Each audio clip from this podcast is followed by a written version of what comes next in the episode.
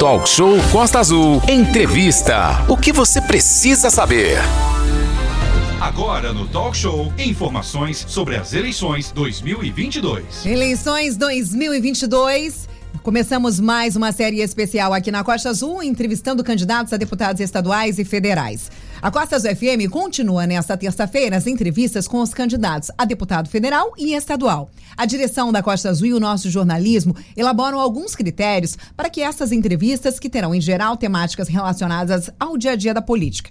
Entre os critérios, vale a pena ressaltar que serão entrevistados os candidatos com domicílio eleitoral na área de cobertura da Costa Azul, ou seja, Rio Claro, Paraty, Angra e Mangaratiba. Sim, Aline, e serão entrevistados aí deputados também com mandato, se tiverem obtido na eleição a última eleição, que foi em 2018, ao menos 2% dos votos válidos aqui na região de Angra dos Reis ou tiverem destinado recursos para o nosso município durante o exercício do mandato. As entrevistas ficarão disponíveis lá no nosso site costaazul.fm e também no nosso canal no YouTube, aqui o canal da Rádio Costa Azul. A gente lembra você que já estiveram aqui na bancada do Talk Show os seguintes candidatos: Timóteo Cavalcante, Greg Duarte, Charbel Capaz, Silva Nildo Silva, Valdir Firmino e Manuel Parente, que esteve aqui ontem. E hoje a conversa é com Walter Amaral, ou só Amaral, como ele gosta de ser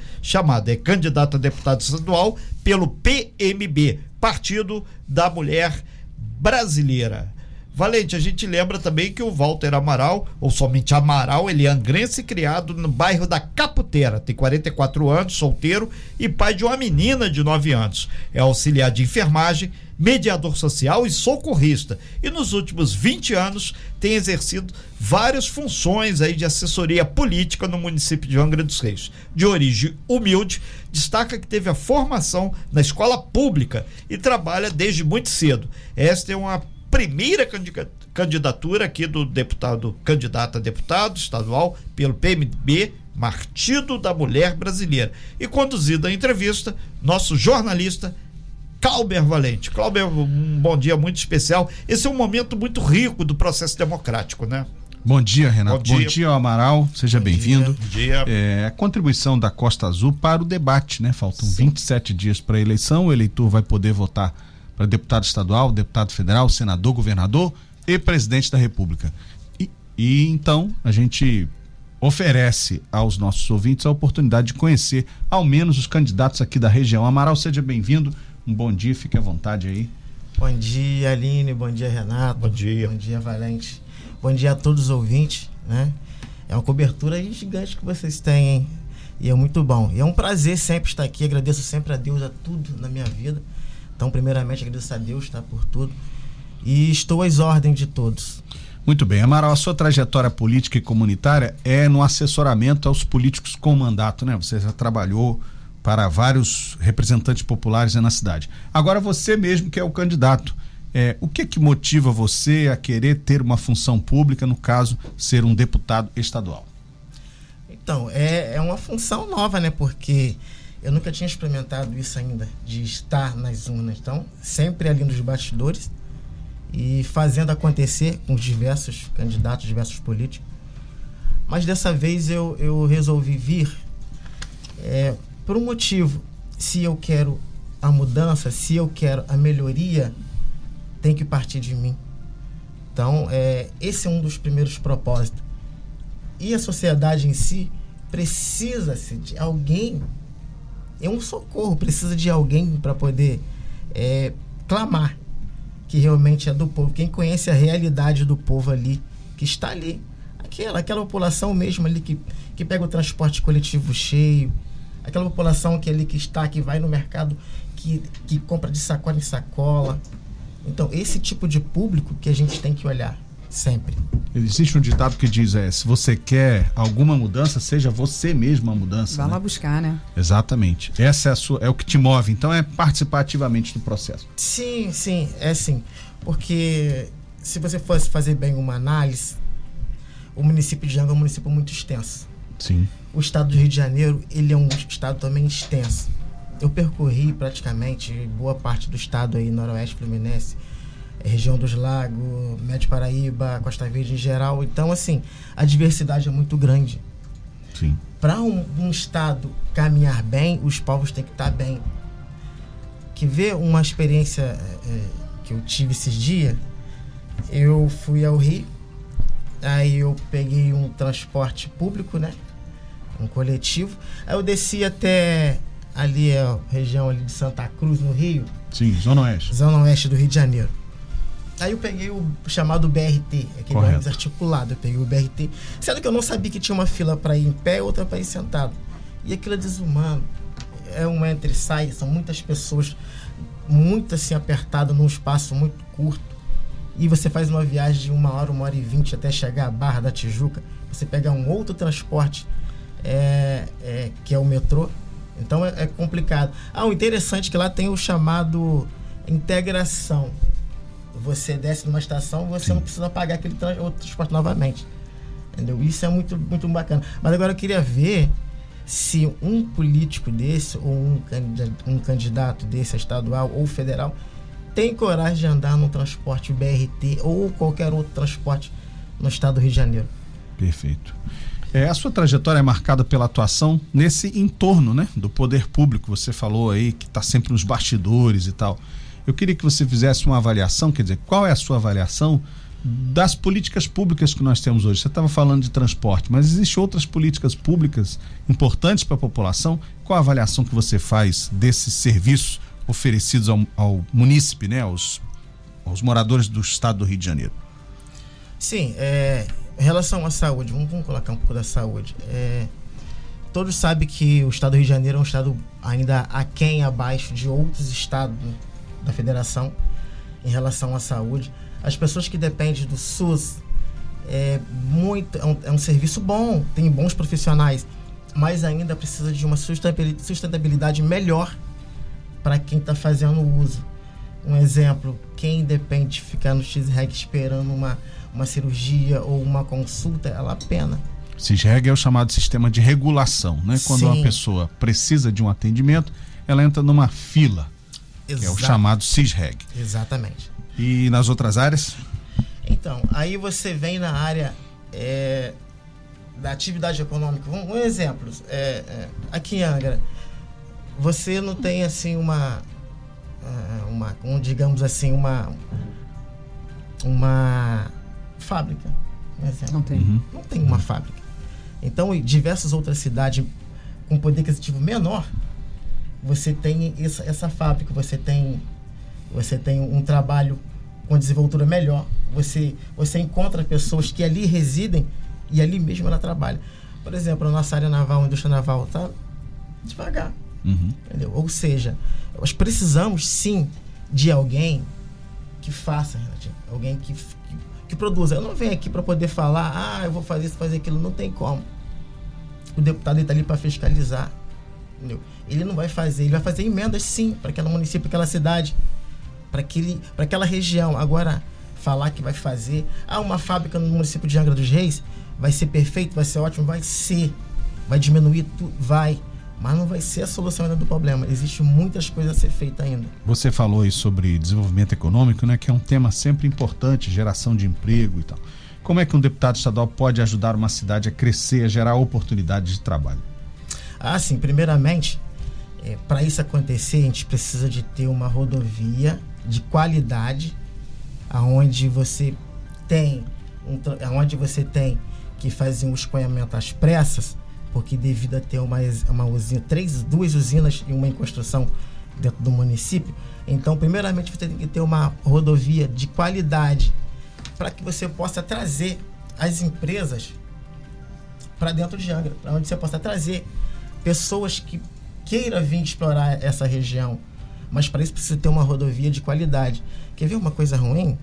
É quando você se dirige daqui para o Rio no final de semana ou vice-versa, quando você chega naquele túnel ali de Itacuruçá, de, Sim, tem um estrangulamento. Ali é, é horrível. Então, ali precisa de, de fazer uma, uma coisa rápida, medida rápido. Aí precisa de um deputado estadual, um deputado federal, que envolve tudo. De, precisa de é, pessoas qualificadas para poder estudar e fazer aquilo. exatamente. Aonde tem um escoamento melhor. Então, o pontapé inicial é ter uma rodovia de qualidade para que empresas venham, olhem e façam é, um, um devido estudo ou um adequadamente com o governo municipal para se criar, sim, postos de trabalho no município. Ali. Candidato, na sua opinião, você acha que essas empresas não vêm hoje até Angra dos Reis por conta principalmente desses detalhes, rodovia, a falta de incentivo? Você acha que praticamente são esses motivos? É um, um, é, um desses motivos são esses. A outra, a falta de interesse, porque a, a rota, a nossa rota, ela não está, o nosso município ele não está na rota de crescimento, infelizmente. É, eles preferem rodovias como é, a 716, né, que é a Dutra, que é um escoamento melhor, que é mais próximo fazer a ligação entre Rio e São Paulo. Então, o nosso, o nosso eixo, que entra de, desde do, do início ali de Mangaratiba até Paraty, e chegando até o, é, a região norte de São Paulo, é ruim, nosso trecho é ruim, a nossa, a nossa rodovia é sucateada. Entendeu? Não tem. Eles não, não, não preferem, ou seja, não preferem fazer esse lance do que eles preferem pegar a 116 e fazer tudo ali por perto, que é ali muito mais fácil. A gente costuma dizer que a nossa estrada é linda, Sim. porém não funcional. Ela é muito linda. A viagem para você ir para o Rio, por exemplo, voltar do Rio, via... é linda. Nossa cidade é maravilhosa. Você tem vários pontos que você pode aí estar tá apreciando, mas ela não, realmente Sim, não é funcional. né? Verdade, eu já fiz esse trajeto, eu já cheguei de Santos até o Rio. Infelizmente, ela realmente não é funcional. Inclusive, registro histórico. É. É, a estrada Rio-Angra, Rio-São Paulo, era um projeto do imperador Dom Pedro II. Só que Exatamente. ela seria uma ferrovia. Só que devido às dificuldades de se construir, a ferrovia parou, salvo engano, em Itaguaí. né? Ela não, não veio adiante. Sim. E depois fizeram esse ramal ferroviário aqui até Barra Mansa, de Angra para Barra Mansa. Mas vamos fugir do assunto, não? É, é, é muita história. 200 anos de história Eu vou mandar amanhã. fazer uma vinhetinha momento histórico Momento toda vez que você fizer essas, Essa- essas lembranças. Mas pode pesquisar lá. Dom Pedro Muito II bom. foi o primeiro a desenhar a estrada do Rio até São Paulo pela costa brasileira. O deputado estadual não é restrito à atuação numa cidade, né? Um deputado de todo o estado, o estado do Rio tem 92 municípios. Como é que o senhor pretende representar, além de Angra, os outros municípios da região? Então, como eu te falei, é, eu venho assim até algumas outras cidades, como assim Volta Redonda, Barra Mansa, é, Paraty, agora a região Noroeste Fluminense, Norte Fluminense.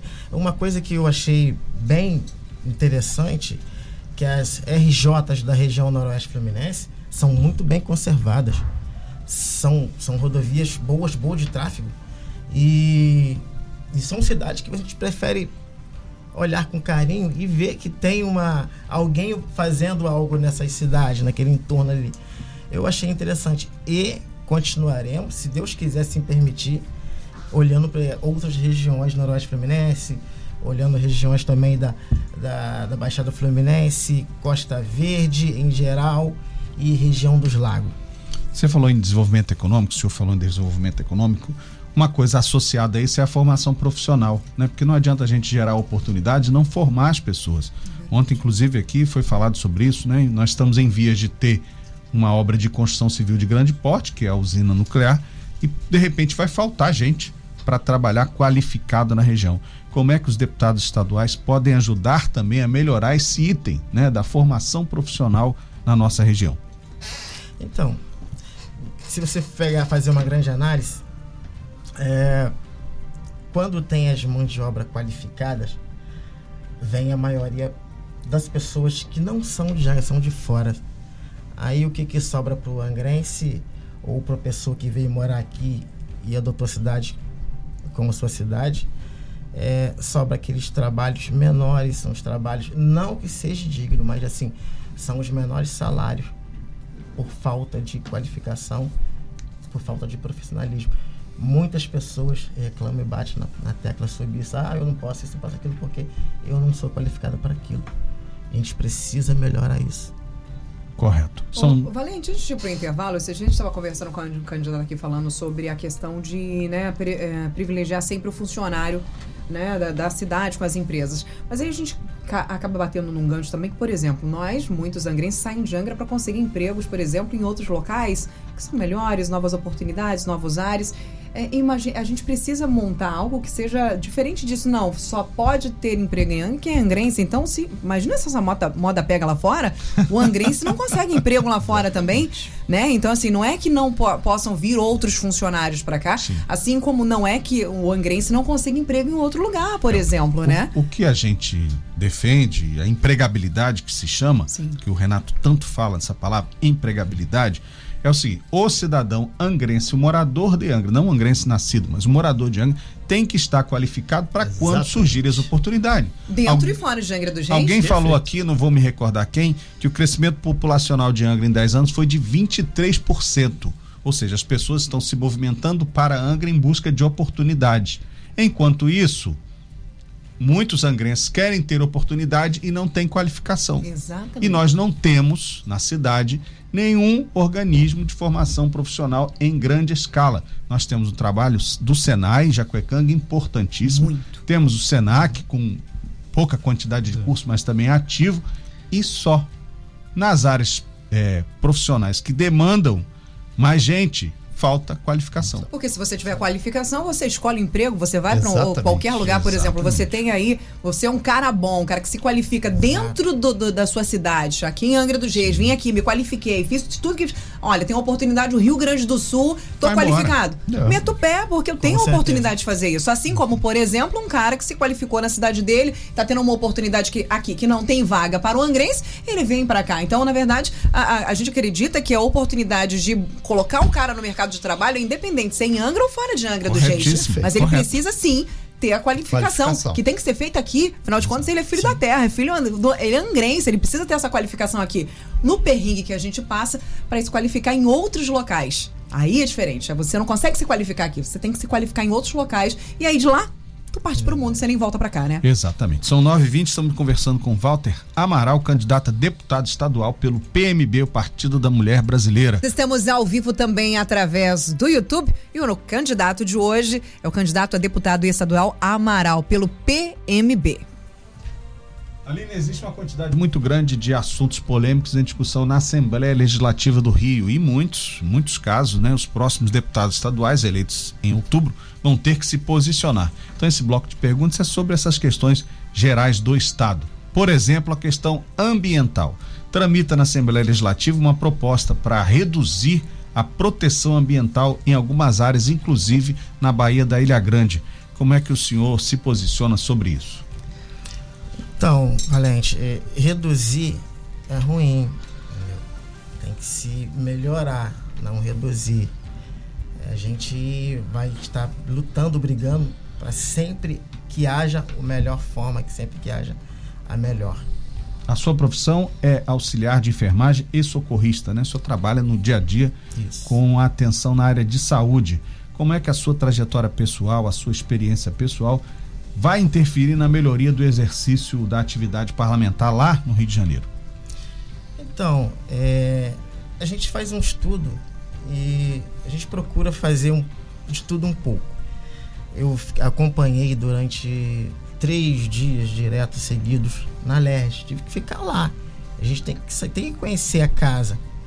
Então, assim, em alguns debates, algumas comissões eu participei, sessões, e ali é, entra em vários tipos de discussões. E o, cada um defende um legado. Vai virar vai virar uma guerra, mas tem que defender, tem- vou ter que defender sempre o meu. Sempre o que há para a população. E sobre a saúde? A saúde é fundamental.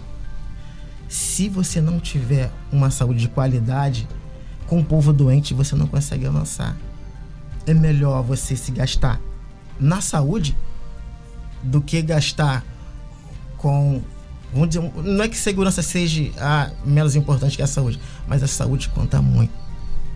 Amaral, você acha que ah, o- o- os, os últimos governos criaram os ESFs com a saúde básica da família, com a intenção, inclusive, de fazer a prevenção das doenças? Porque cuidar, prevenir é mais barato do que remediar. Os tratamentos são muito caros. Então, a saúde e a atenção básica da família foi criada justamente para evitar que as doenças aconteçam. Mas, infelizmente, a gente sabe que ah, esses locais que eram para prevenir, que eram para estar ali fazendo todo o- esse trabalho, não é feito ah, da maneira que deveria e por conta disso temos do- da mesma maneira as duas despesas, a da prevenção e, da, e o remédio que precisa ser feito, o tratamento que precisa ser feito. O que você acha que precisa ser melhorado na atenção básica da saúde?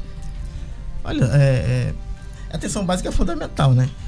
Eu, eu, eu tive à frente do SEM Japuíba durante um tempo. entendeu? ali eu pude é, ver a realidade de frente ali. As filas de madrugada, a gente tinha que dar um jeito. E as pessoas que chegavam ali necessitavam de médico rápido. Do básico, né? do Literalmente. básico. É, pessoas que tinham que fazer a prevenção, um controle. Simplesmente um controle. Tem pessoas dentro da Japuíba, ou qualquer outro bairro aqui de Angra, tô falando a nível Angra, depois faço um pouquinho a nível estado, é que não tem assim um mínimo, não tem as ACS, não, não faz uma, uma assistência. É, o médico da família já não vê há um tempo aquela família. Tem senhoras, por exemplo, que não conseguem andar e não tem transporte para ir uma unidade básica de, saúde mais próxima. Então é complicado, precisa se melhorar a nível é, dos profissionais ali no lar. Isso sim. Agora, a nível estado, é pior do que o município. A gente reclama muito de Angra, mas quando eu vou fora de Angra, eu vejo a realidade nua e crua ali, na pele, de pessoas que não têm o mínimo.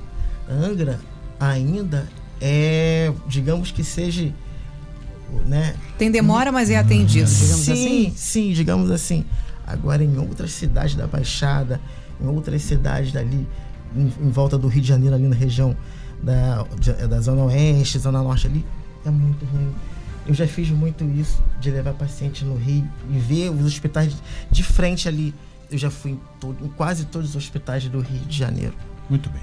Amaral, você também tem uma atuação no movimento popular, né? Pela sua presença aí nas comunidades de Angra. Qual a sua avaliação que você faz das lideranças comunitárias, do papel que esses líderes comunitários desempenham junto ao poder público? Então, é, tem os líderes que realmente eles fazem, o nome faz jus, né? Que, porque que está ali. E quer ver, eu vou citar um, um, um líder aqui. É, é, quer ver, o, o presbítero Miqueias, meu amigo. É, as pessoas olham assim e falam assim, pô, cara, aquele cara tem uma força, tem uma garra, e de fato tem. É, porque eu, eu, eu acompanhei ele há algum tempo e, e vi que ele coloca as pessoas para cima e ele, ele faz acontecer. Então, tem líderes que realmente precisam de atenção. E quanto a alguns outros líderes, dos parabéns, tá? porque está fazendo um trabalho excelente. Muito bem. Este ano estão completando 10 anos da lei das cotas. Né? As cotas surgiram como cotas raciais e hoje a questão racial virou um subgrupo das cotas de nível social. É um incentivo para o acesso de pessoas de baixa renda às faculdades públicas e também privadas. Qual a sua opinião sobre isso? Então, assim, é, eu não gosto muito de ah, a cota. hum, eu acho que os direitos são iguais para todos, independente da etnia, ou raça ou cor. Eu acho, eu discordo de ah, você precisa de cota, você cota para aquilo. Não, inclusive o meu partido não tem cota para negro e não tem fundo partidário. Então, ou seja, é, a questão de que quando você, Renatinho, Renatinho nasceu, quando eu nasci, o que vai diferenciar a gente é só o tipo sanguíneo. Não tem diferença. Não tem diferença, gente. Mas o senhor concorda que as oportunidades são diferentes? Olha, eu não concordo. O senhor acha que todos têm as mesmas As oportunidades? mesmas oportunidades. Correto. Bom, são nove e meia. A última pergunta aqui é sobre o Partido da Mulher. Né? O Partido da Mulher entende, imagino, que deve incentivar a presença das mulheres nas campanhas. O senhor também já falou sobre cotas, mas existe uma reserva de vagas para mulheres nas campanhas. Isso é uma forma de incentivar as mulheres a participarem do processo político. Qual a sua opinião sobre isso? Então, é, já, já Dog diz, né? Eu venho do Partido da Mulher, né? Então é um incentivo a mais. Eu estava falando com uma colega ontem, que também é candidata a deputada, é do Rio, e nós estávamos discutindo o, uh, na LERJ, Assembleia Legislativa do Rio, são 70 cadeiras. Uhum. E se eu não me engano, deve ter 13 mulheres ocupando, se eu não me engano. Quantas? 13. 13. Só. Ou seja, precisa-se que as mulheres que hoje que vai que rege esse país são as mulheres. As mulheres são a maioria nesse país. Por que você acha que elas não se candidatam? Se candidatam. Sim, elas se candidatam. Sendo que existe uma porcentagem. Existe uma porcentagem de homens e mulheres. Então sempre é o dobro a mais de homens. E ainda existe aquela aquela como é que se diz? É, chamado ah que mulher não pode isso, não pode aquilo. Isso mito tem que acabar então a, a mulher, ela, ela tem sim e pode e temos que fazer a maior bancada de mulher, se Deus quiser. é, ano. como o senhor falou no início, né? É, a vontade de mudar deve nos tocar para que a gente seja também processo, parte da mudança. Sim. Isso é muito importante. Estamos conversando com Walter Amaral, candidato a deputado estadual pelo Partido da Mulher Brasileira. É, Amaral, um minuto para suas considerações finais. A gente quer agradecer desde já a sua participação aqui no Talk Show. Tá, eu agradeço a todos, na verdade, né? Eu a minha história de vida, ela ela é vem lá de baixo, tá? É, não é simples, não é eu perdi meu pai, estava com sete anos de idade e meu pai era um lutador, um senhor que veio de Paraty, não, não, não existia rodovia Rio Santos ainda, e comprou um sítio no sertão da Capitera então, ali com muitos filhos, meu pai teve 10 filhos. Eita. Eu não gostava de fazer filho. Então, assim. é eu, sou... né? eu sou o mais novo dessa turma toda aí. Tem minhas irmãs, meus irmãos. Quero mandar um beijo para todos. E, assim, eu comecei a estudar aos 7 anos de idade. Para eu sair do, da minha casa do sertão até a escola mais próxima, que é lá na Capitera mesmo, andava uma hora e meia a pé. Eita. E não tinha transporte coletivo. E muitas das vezes eu tinha que ir sozinho, passar por mata fechada para chegar até o colégio. Então nada foi fácil, tudo é com luta, muito trabalho. Comecei a trabalhar aos 13 anos de idade. E não reclamava, gente. Muitas das vezes, quando eu morava na mão suave e tinha que vir trabalhar aqui no centro, eu já trazia minha roupa de colégio para estudar à noite. Para poder conseguir chegar graças a Deus, é onde a gente está. Eu já sou um vencedor. E é querer, né? é verdade. É. é querer. Se você quer, você, você monta os seus meios para chegar até o seu objetivo, né? Sim. Sem fake news. Talk show. Você ouve? Você sabe.